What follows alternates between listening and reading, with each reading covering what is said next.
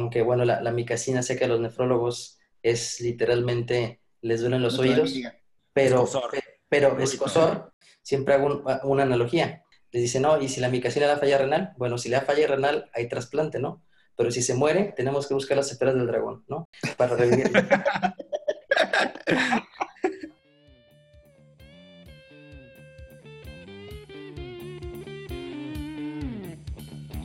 Esto es Meteoro, el podcast de medicina interna que busca mejorar la práctica clínica, usando evidencia actual, perlas y entrevistas con expertos.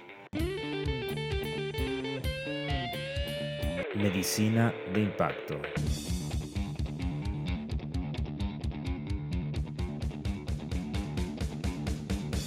Comenzamos. Hola a todos, yo soy Aldo Jiménez, alias Aldo Rodrigo en Twitter. Eh, soy internista y nefrólogo. Yo, Alejandro Meraz, en Twitter me encuentro como NefroGuy, médico internista y nefrólogo. Estamos en nuestro segundo episodio de Meteoro y en este episodio es nuestra primera entrevista. Eh, vamos a entrevistar al doctor Pedro Martínez, un infectólogo, y vamos a hablar de un tema bien relevante. Bueno, vamos a hablar de infecciones de vías urinarias, que es, creemos, un tema súper relevante dado que es de las infecciones más comunes a las que vamos a estar enfrentándonos y vamos a tratar. Pedimos la ayuda de Pedro, que es un experto, y de su perrija también que van a... Ah, estuvo muy irritante ese perro. Entonces, para que nos dé sus perlas y recomendaciones. Queremos agradecer a todos por su apoyo.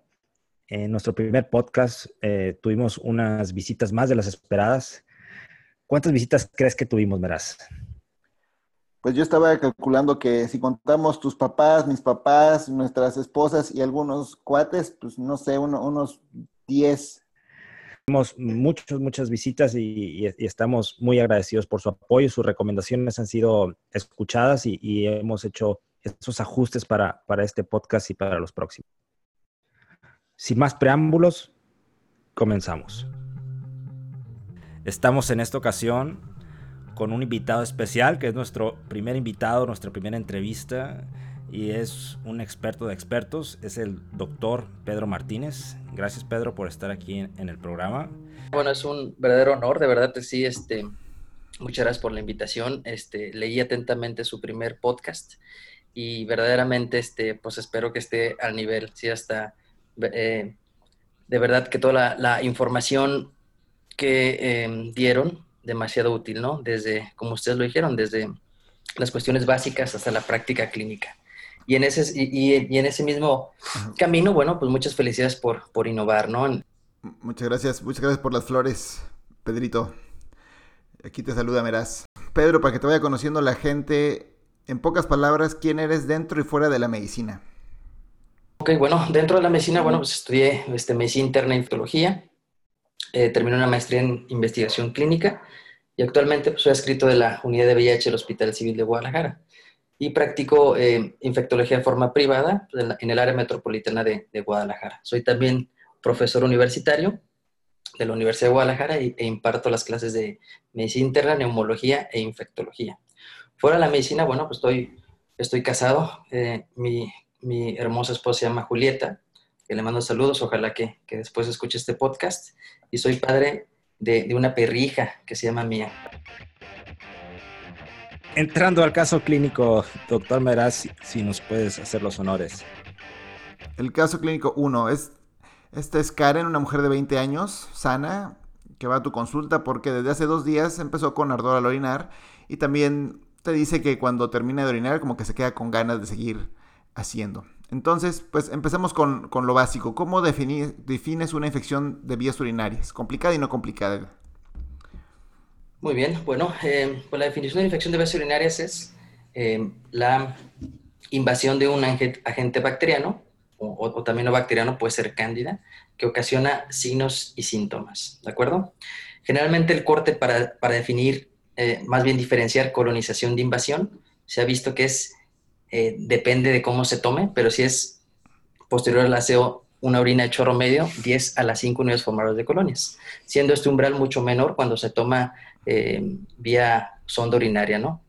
Entonces, eh, con base a eso, tienes el diagnóstico de una infección de vías urinarias. Sin embargo, no en todas las veces, no, todas las, en todas las ocasiones y en todos los escenarios necesitas un cultivo, obviamente. Por lo tanto, en, esta, en este caso que ejemplifican, una mujer joven, premenopáusica, pues evidentemente tiene dos datos muy importantes de una cistitis. Una cistitis, ¿qué, es esto? Bueno, una infección del tracto urinario confinado a la vía urinaria baja. Perfecto.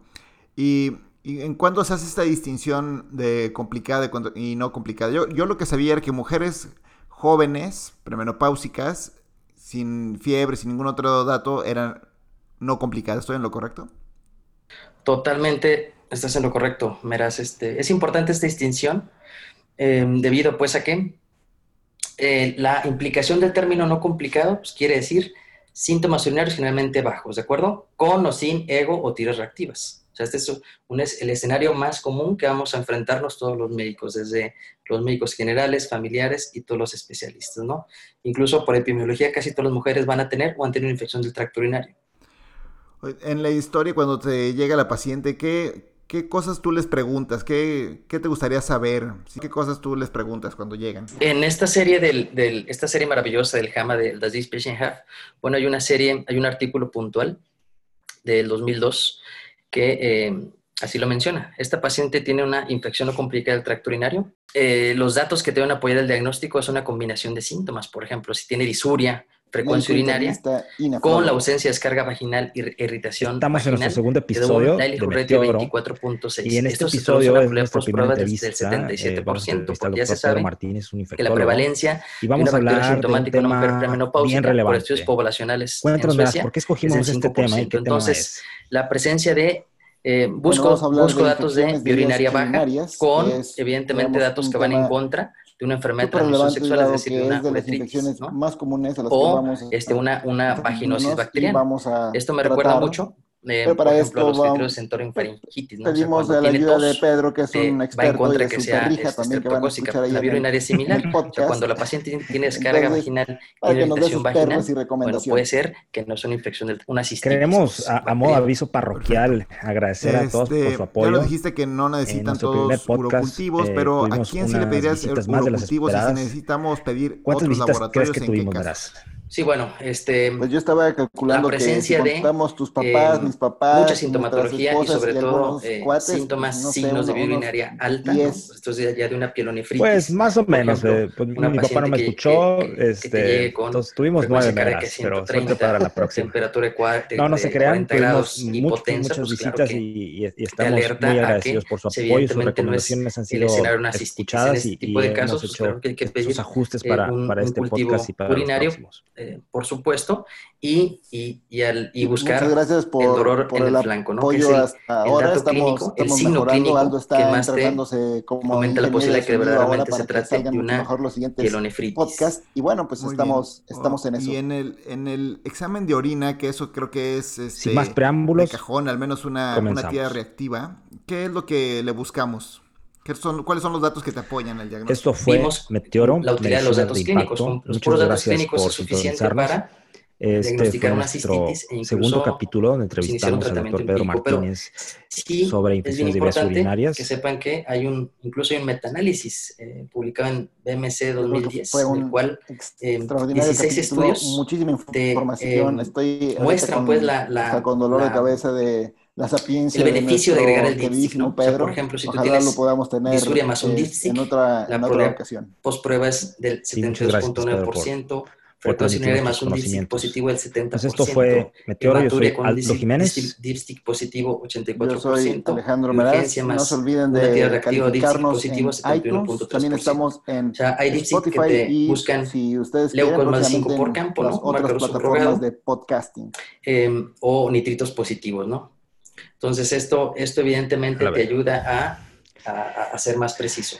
Esto fue eh, Meteoro, por, otra, por, otro lado, bueno, segundo capítulo de infecciones de vías urinarias, pues buscas evidentemente nuestro excelente invitado, el doctor Pedro cuenta Martínez. leucocitaria generalmente más Yo de 5 veces por campo, esterasa leucocitaria positiva, la presencia de nitritos como marcador indirecto soy de, Alejandro de- de Meraz. bacterias. No se olviden Y, de eh, eh, y esto, en presencia de los y síntomas. Si signos gustó, que les mencioné, sus bueno, comentarios, eh, las cosas que les gustaría la, que la cambiáramos, evidencia suficiente para decir que la de temas, es el problema. ¿no? Pero a ver, déjame, te digo, etcétera. aquí, ¿qué tal si la paciente llega con una hoja de Tendremos un ego que dice nuestros que show tiene 10 notes, es leucos, decir, un archivo en PDF con y eh, estereasa y las toda la cosa que nos platicas, que vimos en forma de pero ella no tiene ningún síntoma. ¿La y tratarías? podrán revisarlas en nuestro Twitter. Excelente, excelente escenario. Una lista de. Eh, evidentemente Gracias. nombras, ¿no?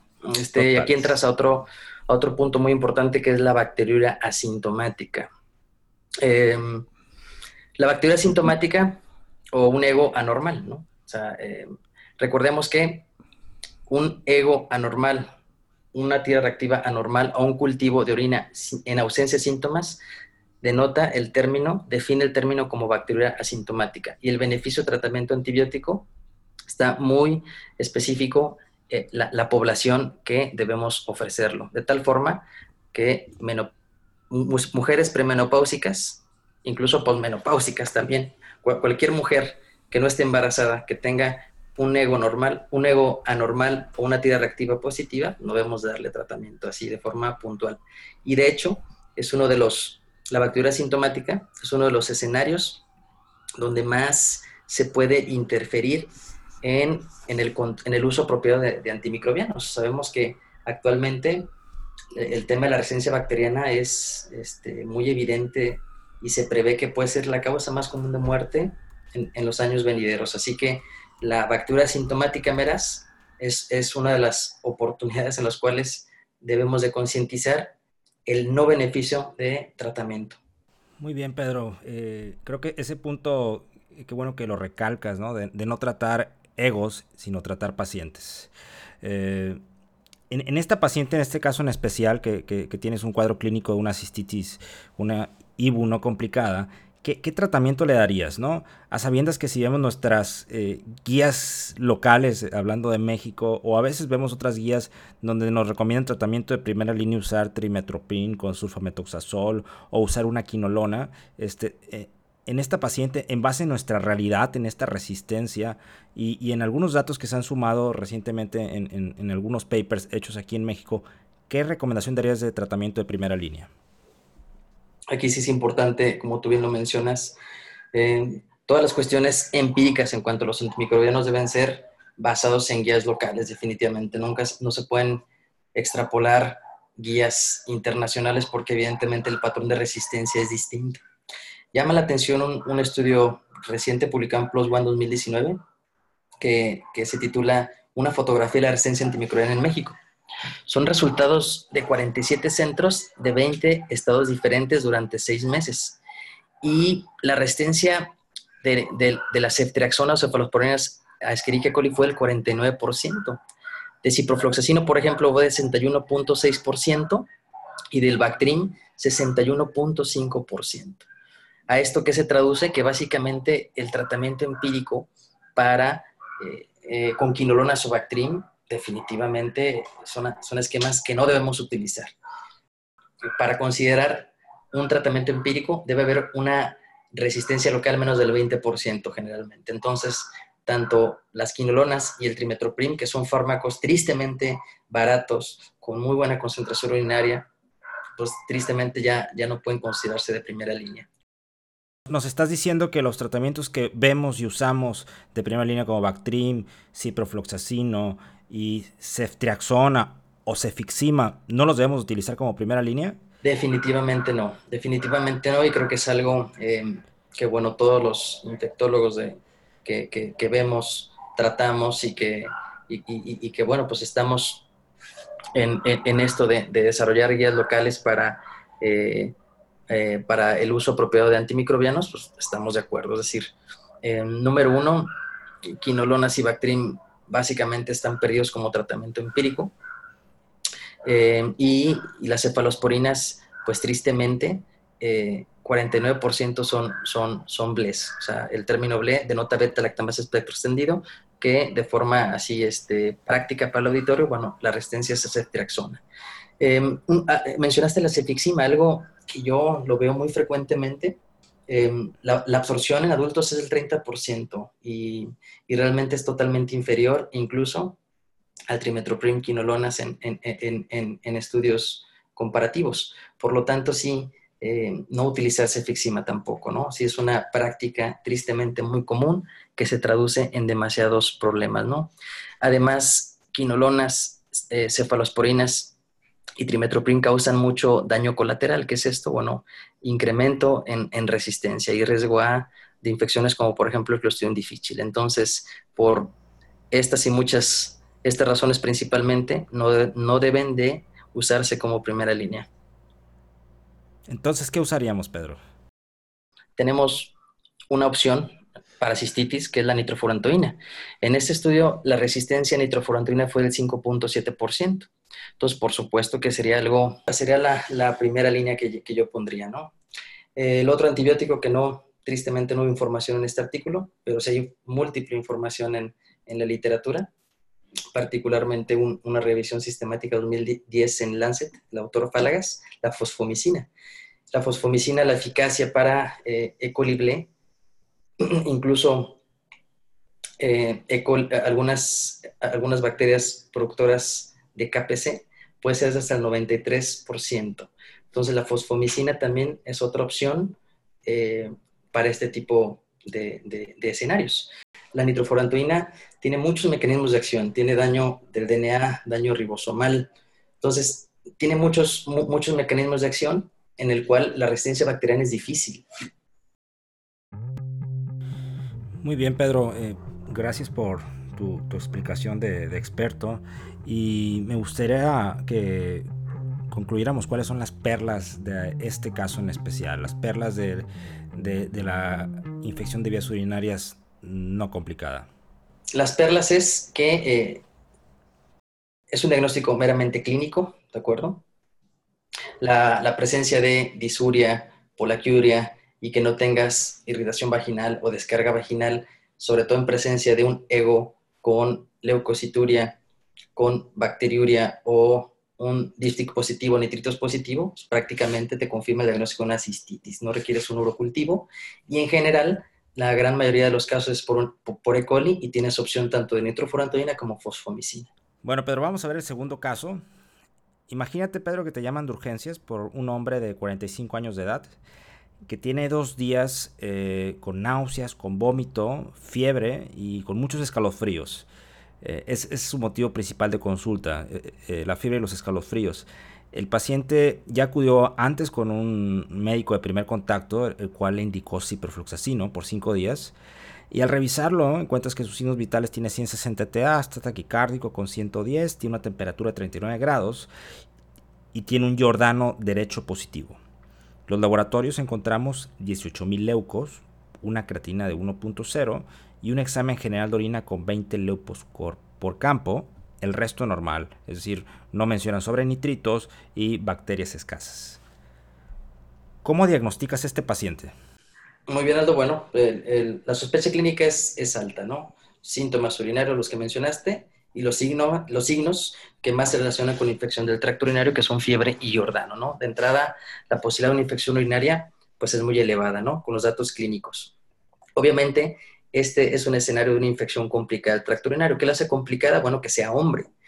Una mujer es, es em, por cuestiones anatómicas, es más fácil que una bacteria ascienda a la vía urinaria, pero un hombre, por la longitud del, del pene, es más difícil, ¿no? En ese sentido, eh, este paciente de entrada pues, requiere una imagen para descartar malformaciones anatómicas. Por ejemplo, puede tener una litiasis, puede tener una uropatía obstructiva por la próstata y, evidentemente requiere un cultivo urinario. ¿De acuerdo? El factor más importante para resistencia es el uso previo de antimicrobianos. Entonces, este paciente requiere un cultivo urinario tanto por los antibióticos previamente prescritos y porque este tipo de infecciones pueden ser relacionados a bacterias no E. coli, ¿no? a diferencia de la de la, de la infección no complicada. Entonces, de forma puntual, Aldo, por supuesto que necesitaría un tratamiento antibiótico de amplio espectro, tomaría cultivo de orina y tomaría una imagen. Sí, un, dato importante es que a pesar de que este paciente tiene una pielonefritis, no todos los pacientes tienen datos de cistitis, ¿no? Disuria, urgencia, poliacure, etcétera. Hasta un 20% de los pacientes pueden no tener estos síntomas. Eh, ya nos comentaste sobre eh, que este paciente requiere un, estudio de imagen, ¿no? Este, en, relación a esto, ¿cuál sería el, mejor estudio? ¿Cuál nos da el mejor rendimiento diagnóstico? Sin duda la, una tomografía, ¿de acuerdo? La tomografía nos permite una visualización eh, de la anatomía, nos permite corroborar la presencia de litiasis, nos permite este, descartar obstrucción. Entonces la, tomografía es, la imagen de elección. En los lugares donde no, donde no hay, pues un ultrasonido, al menos. Muy bien. Oye, Pedro, ¿qué, otras indicaciones hay para estudios de, de imagen? Ah, excelente. Y, aprovecho para, para, comentar que, bueno, este, el doctor Arturo Hernández este, hizo eh, esa pregunta, de hecho, este, ahí en, en, Twitter, este, esa pregunta muy interesante. Entonces, las indicaciones para una imagen en pielonefritis, bueno, en general, choque séptico. Si alguien llega en choque séptico, definitivamente tenemos que considerar si tiene o no absceso o tiene otro tipo de infecciones, como por ejemplo una pielonefritis enfisematosa, ¿no? Eh, en inmunosuprimidos, por supuesto, que tenemos que ser más agresivos en cuanto al diagnóstico. Eh, una IBU complicada por definición, o sea, en un hombre tiene que tener una imagen.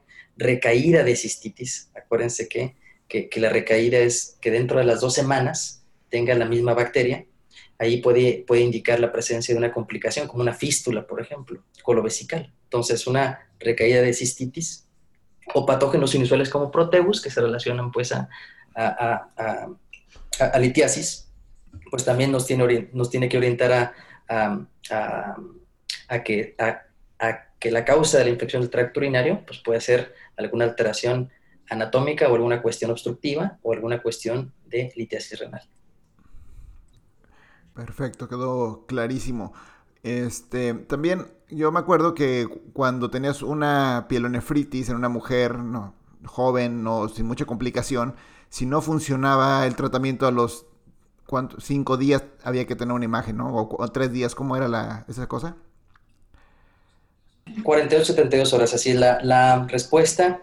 Eh, las infecciones vías urinarias en general deben de saber, pues, que es, son de las infecciones con inóculo bajo. O sea, ¿esto qué quiere decir? De hecho, cualquier antibiótico nuevo que se va al mercado se prueba primero en, en IBUS, ¿no? O sea, son infecciones que responden relativamente rápido. Por lo tanto, una infección del tracto urinario que no responde al segundo o tercer día, te tiene que, sugerir que, que, hay algo más. Ok, y ya este, me gustaría saber a qué pacientes con pielonefritis puedes manejar de forma ambulatoria y cuáles mejor prefieres meterlos al hospital. Sí, claro. Eh, pregunta súper relevante. Que bueno, eh, todo paciente que tolere la vía oral, todo paciente que, eh, que esté estable hemodinámicamente, por supuesto que se debe tratar de forma ambulatoria. Sin embargo, actualmente es difícil dar este, un tratamiento oral, ¿de acuerdo? En ausencia de un, urocultivo dada la, alta tasa de resistencia. O sea, frecuentemente se, recomendaría dar un, tratamiento inyectable en lo que tienes el resultado del cultivo de orina para después hacer el switch a vía oral. Ese sería el único inconveniente pero en general se pueden tratar de forma ambulatoria quienes tengan la vía oral, quienes estén hemodinámicamente estables, quienes no tengan algún grado de inmunosupresión, claro que se pueden tratar de forma ambulatoria. Hace un momento, Pedro, hablábamos de los tratamientos empíricos en base a las sensibilidades locales, ¿no? Y, decíamos que fosfo y nitro eran la neta. ¿Esto aplica también al tratamiento empírico para las infecciones de vías urinarias complicadas, como en este caso? Definitivamente no, Aldo. Definitivamente. Em, cuando tenemos el resultado de la bacteria y es sensible a trimetoprim y quinolona, siguen siendo el tratamiento de elección. Sin embargo, dada la alta tasa de resistencia que es del 60%, no sería una práctica adecuada darlos de forma empírica. Por lo tanto, las opciones ya en los escenarios actuales son piperacina tazobactam como monoterapia, incluso ertapenem como monoterapia o incluso una, alternativa que viene en las guías de la ITSA 2016, que a lo mejor no les va a gustar mucho, pero biterapia con ceftraxona amicacina y ajustar con base a cultivo. Estas recomendaciones, ¿por qué son? Bueno, pues con base en nuestra epidemiología local, ¿no? Y, y, que demuestran porque tenemos que, tener un uso adecuado de antimicrobianos. Eh, si tienes una pilonefritis por E. coli tienes 49% basado en el estudio local, pues, que sea resistente a ceftriaxona. Entonces, inyectarle ceftriaxona, pues puede, puedes tener una tasa de falla de 49%. Por eso, algunas guías te dicen dar algunas dosis, sobre todo los primeros tres días o el primer día de amicacina en lo que ya ajustas con base al, cultivo. ¿no? Y, lo cierto es que no todos lados tenemos un DIMBAS, un ERTAPENEM eh, o, una piperacina tazobactam. Entonces hay que ser realistas, ¿no? Ah, ah, exactamente. Y, bueno, eso es, fundamental. Eh, este, estos foros son fundamentales para eso. O sea, eh, evidentemente, en nuestra realidad tiene que ser una opción. De hecho, la resistencia a micacina en, en el estudio Plus One fue del 1.8% para E. coli. 3.9% para Klebsiella. Eh, son, son alternativas, pues, ¿no? En los casos que, no tengas más eh, y, e ir a lo seguro en un paciente que no puedes arriesgar eh, con presentaciones severas que no debes de arriesgarte, bueno, tomas cultivo e inicias pues ese tratamiento y, ajustas con base al cultivo. Oye, ¿por, qué no, por qué no nitrofurantoína fosfomicina? Para, para que quede claro con todas las personas que nos escuchan. Sí, em, la nitrofurantoína y la fosfomicina necesitan el pH ácido de, la orina para poder actuar. Necesitan un ambiente adecuado para, para que se libere eh, eh, em, los, los, metabolitos activos. Entonces, eh, el riñón, pues, evidentemente, no es el ambiente para que actúe. No, no, no, su penetración y, su acción disminuye muchísimo en vías urinarias altas, de tal forma que por farmacocinética, farmacodinamia, no, son, no, son, no deben ser opciones para para pielonefritis. Muy bien, Pedro. Eh, nos gustaría que pudieras concluir las, las perlas de, este segundo de este segundo caso de infecciones de vías urinarias complicadas. ¿Cuáles serían las perlas? Sí, bueno, este segundo caso eh, denota la importancia del término complicado, ¿no? Complicado, de entrada, requiere una imagen, ¿no? Si es un hombre, tiene una alteración anatómica, llámese litiasis, llámese, llámese obstructiva, si el paciente, eh, entonces, esto eh, requiere una imagen, requiere cultivo urinario para ajustar el tratamiento, dadas las, las, opciones disponibles que, pues, que hay, ¿de acuerdo? Este, con base en nuestra realidad. Y, evidentemente que es, bien importante que sepan que este escenario sí puede matar al paciente. Entonces sí tenemos que ser agresivos desde un inicio y ya que mejora el paciente, ajustar con base cultivo. Bueno, este, déjame te digo el tercer caso que te tenemos preparado esta noche. Em, acude a tu consulta Don Prudencio, un hombre de 67 años con historia de una lesión medular. Em, él tiene una sonda urinaria permanente y se la cambian cada tres meses. Te lo manda su internista a consulta porque ha recibido múltiples tratamientos antimicrobianos porque el ego persistentemente, le está saliendo con tres cruces de leucos, nitritos positivos y en el último cultivo una E. coli Entonces ya por eso te lo, te lo mandó porque ya se espantó. El don Prudencio ya en el interrogatorio se siente bien, no tiene ningún síntoma, no ha tenido fiebre, no ha tenido ninguna otra situación. ¿Qué hacer en este caso, Pedro? Sí, bueno, es un caso eh, que me toca verlo, muchas veces frustrante porque eh, eh, gran, gran, parte de los colegas, digo, al menos con los que tengo el gusto de, interactuar, muchas veces sí tratan el cultivo, no quieren esterilizar la orina, cuando evidentemente pacientes con sondas urinarias permanentes la prevalencia bacteriana va a ser de 100%. Jamás vamos a poder eliminarlas. En muy pocas poblaciones se beneficia el tratamiento. ¿Cuáles son? Embarazadas, ¿no? Porque sí, en el embarazo, sí, el tratamiento de la bacteria sí disminuye eh, el, riesgo de desarrollo de pilonefritis, que a su vez tiene impacto negativo en el bebé. Pacientes que se les va a instrumentar la vía urinaria, es decir, alguien que tiene una bacteriuria y, se le va a hacer un procedimiento endo, endourológico con, con perforación de la mucosa uretral, pues claro que puede dar sepsis, urosepsis de forma más, más, eh, eh, pues más fácil y pues trasplantados generalmente en el primer mes, que ahí sí no, no, no me voy a meter a profundidad.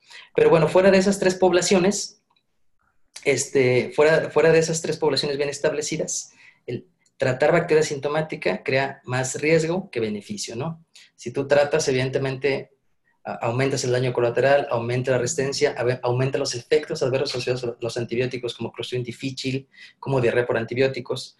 Entonces, eh, la indicación rotunda es no, ¿de acuerdo? no se tratan las bacterias sintomáticas ni se buscan en población que no, fuera, que, que, no sea estos tres. Oye, Pedro, eh, muchas veces, digo, aquí a veces es, difícil convencer a los mismos médicos de, no tratar estos exámenes de orina alterados y es mucho más difícil convencer a veces al paciente. ¿Cómo le explicas tú al paciente qué es colonización, qué es infección? Eh, ¿Cómo le explicas que no le vas a dar un antibiótico? Mi speech es, es el siguiente, ¿no? Este, y como tú dices, eh, llega el paciente conmigo, pues llega después de, dos años de bacteriurias, ¿no? En general, hasta interpreta eh, los síntomas. Dice, ah, es que a mí me da una infección urinaria porque me duele la cabeza y, me hago un ego y pues sale la bacteria. ah, es que a mí, ¿no? A mí, exacto, orina olorosa, me hago un cultivo y sale la bacteria. Es parte desconocimiento del médico que busca y trata las bacterias sintomáticas de forma no justificada en escenarios donde no se deben buscar y parte del paciente que compra esa idea, de tal forma que cualquier síntoma normal que tenga, se toma un cultivo y es la explicación. De tal forma que es educar al paciente. ¿Cómo educar? A ver, ¿tiene fiebre? Si no tiene fiebre, no es infección, número uno. ¿Tiene dolor orinar? Sí. ¿Tiene, tiene eh, va muchas veces a orinar? ¿Tiene maturia? Entonces, si sí tiene esos síntomas más fiebre, es infección. Si no tiene síntomas, no es infección. Dolor de cualquier síntoma que sea fuera de la vía urinaria no equivale a una infección del tracto urinario. Y, he tenido buena respuesta. La gran mayoría de los pacientes, eh, ese speech de, educarlos cuándo sí, cuándo no. Decirles, a ver, si le duele la cabeza, los síntomas inespecíficos no son infección de vías urinarias. Hay que buscar otras causas. Es muy importante lo que está diciendo Pedro. Este, porque muchas veces te llega el paciente con delirium y un ego anormal y decimos, ah, aquí, ah, ya está, el ego salvador, le tratas la bacteriuria y dejas de abordar al paciente como, como debe de ser, porque delirium no es igual a ibu, ni ibu es igual a delirium, hay que abordar muy bien esa causa. Creo que este cambio en el paradigma para no tratar a las bacterias asintomáticas es muy, muy importante. ¿Por qué las, por qué las tratamos? sin, sin mucha evidencia, una de las cosas que hacemos sin razón. Pero bueno, ya nos dijiste que, la, que no se deben de tratar, a menos que tengan, que tengan síntomas, porque no estamos ayudando al paciente, nos estamos tratando a, nosotros. Y, y, también es este, bueno mencionar que la orina no es estéril, sino que también tiene un microbioma, así como el, como el gastrointestinal, pues la orina también tiene un, un microbioma, ¿no es así, Pedro? Claro, sí, sin duda. El, término estéril, obviamente, pues es totalmente arcaico, ¿no? Y el tema del, microbioma, bueno, es algo reciente de los, de los temas más importantes, ¿no? Y, donde más se ha profundizado en los últimos años. Evidentemente, sí, lo de la orina estéril, pues es un término arcaico totalmente. Finalmente, los puntos eh, a tratar de, este caso clínico que vimos de, de bacteria sintomática? ¿Cuáles serían tus perlas como experto infectólogo, Pedro? No tratar bacterias sintomáticas, ¿de acuerdo? O sea, no tratar bacterias sintomáticas y no tratar bacterias sintomáticas. Esas tres cosas. Último caso, caso clínico número 4. Doña Berta es una mujer de 65 años que, conoces muy bien. Acude de nuevo a tu consulta porque es la tercera vez en cuatro meses que tiene una infección de vías urinarias que sí le da síntomas y que la has confirmado varias veces por cultivos. Ah, platícanos un poquito de este escenario, Pedro. Sí, mira, un, escenario muy común, sobre todo en posmenopáusicas, muy común y, este, de, y de mucho impacto en la calidad de vida, ¿no? Aquí hay que considerar, bueno, primero la definición. IBUs de repetición son dos en seis meses, tres en un año, ¿no? La gran mayoría deben de saber que son reinfecciones, ¿no? No son recaídas. Acuérdense que la recaída generalmente es en el contexto de una infección complicada y ahí automáticamente tenemos que ver un foco no resuelto, ¿no? Como por ejemplo, eh, una litiasis eh, asociada a proteus, eh, por ejemplo, una fístula colovesical. O sea, aquí generalmente son reinfecciones. ¿Qué es esto? Una bacteria distinta o la misma bacteria, pero dos semanas, más de dos semanas después del episodio. Los factores urológicos, en, sobre todo en un estudio eh, clínico, es la incontinencia urinaria, la presencia de cistocele y un volumen urinario residual eh, elevado, ¿no? En, este contexto, pacientes que refieren incontinencia urinaria, definitivamente tenemos que enviarlas a una valoración uroginecológica. Toda paciente que tenga recaídas, es decir, un síntoma, si la misma bacteria menos de dos semanas, requerimos un estudio de imagen, un ataque eh, para descartar litiasis, por ejemplo. Si tiene hematuria persistente, descartar algún tumor vesical, etcétera, etcétera. Entonces, es otra consideración. Y evidentemente, en cuanto al tratamiento, pues aquí sí, sí los esquemas eh, hay esquemas farmacológicos y no farmacológicos. Una de las, de las, de las cosas más, eh, pues más útiles realmente, pues es el, el eh, beneficio de los trógenos vaginales, ¿de acuerdo? Disminuye la existencia de cistitis en mujeres posmenopáusicas. Otra recomendación no farmacológicas es orinar después de tener relaciones, es decir, no hay evidencia contundente al respecto que lo sustente, pero plausiblemente pues es eh, ayuda, ¿no? El, no tener orina residual, pues evidentemente disminuye el riesgo de, infecciones. Hay otro estudio muy interesante, eh, reciente, de hecho, en, publican en, en, JAMA, del 2018, un autor, Hutton, que es de los expertos en, infecciones del tracto urinario, en cuanto al, a tomar agua, ¿de acuerdo? Pacientes que tomaron 1.5 de litros de agua adicional a lo que tomaban tuvieron menos episodios de cistitis. Entonces, el tomar mucha agua literalmente sí puede beneficiar, ¿de acuerdo? Hay otros mitos como, como a ti te gustan, verás, como el arándano, jugo de arándano, eh, eh, probióticos, este, cuestiones eh, inmunológicas como el urobaxón, todo ese tipo de cuestiones pues realmente tienen plausibilidad, ¿no? Es decir, particularmente, por ejemplo, el, jugo de arándano eh, disminuye la, adición de, la Escherichia coli, por ejemplo, pero realmente en estudios clínicos no se ha sustentado, ¿de acuerdo? así como los las otros eh, tratamientos adyuvantes. De tal forma que cuando em, te enfrentas con una paciente con infecciones de repetición, el tratamiento más eficaz es la profilaxis antimicrobiana, ya sea los dos esquemas más comunes es poscoito, después de la relación sexual, o a la hora de acostarse, ¿no? Con una eficacia del 95% y, con mucha evidencia, ¿no? Sustentada en, en, bueno, en uno de los metaanálisis más importantes del 2004 de Cochrane, ¿no? Y aquí los esquemas, es bien importante que sepan que los esquemas son dosis muy bajitas, de hecho la mitad o un cuarto de la dosis convencional. Por ejemplo, esquemas de nitrofurantoína de 50 a 100 miligramos, una tableta o media tableta diaria de Bactrim 40 sobre 200. Esto es la mitad de, una tableta normal. Y fosfomicina 3 gramos cada 10 días. Habitualmente eh, pues son los, los, esquemas más eficaces. La, duración en, la mayoría de los estudios recomienda 6 meses, pero em, eh, las guías actuales te, te, sugieren acortar un poco más, ¿no? Acortarte a esquemas de 3 meses además de todo lo no farmacológico previamente mencionado. Muy bien, Pedro, excelente plática. Eres una eminencia, caray, y ojalá yo fuera así de, de sabiondo como tú. Ya nada más dinos tus perlas, los puntos para llevarnos a la casa y para cambiar la práctica clínica. Bueno, pues gracias este, por la pues por el por, por la, el adjetivo, mi estimado Meraz, este, para mí es, es un honor de verdad y, y pues espero haber este, pues cumplido las expectativas, ya que de verdad que su primer, su primer podcast pues me puso nervioso, ¿no? Este, después de escuchar el primer podcast pues me asusté. Pero bueno, las perlas, eh, el tratamiento empírico en cistitis pondría nitrofurantoína fosfamicina, por el momento no usar quinolonas, Bactrim ni beta-lactámicos. Eh, obviamente, siempre con la, con la acotación que cuando tengas un cultivo donde sea sensible a Bactrim o a quinolonas, pues claro que siguen siendo los fármacos de elección, sobre todo en pielonefritis. En IBUS complicadas hay que iniciar tratamiento empírico eh, de amplio espectro, generalmente, y ajustar con base cultivo. Las opciones son piptazo con monoterapia, ertapenem de entrada con monoterapia, o incluso ceftraxona amicacina como biterapia y ajustar con base a cultivo, ¿de acuerdo?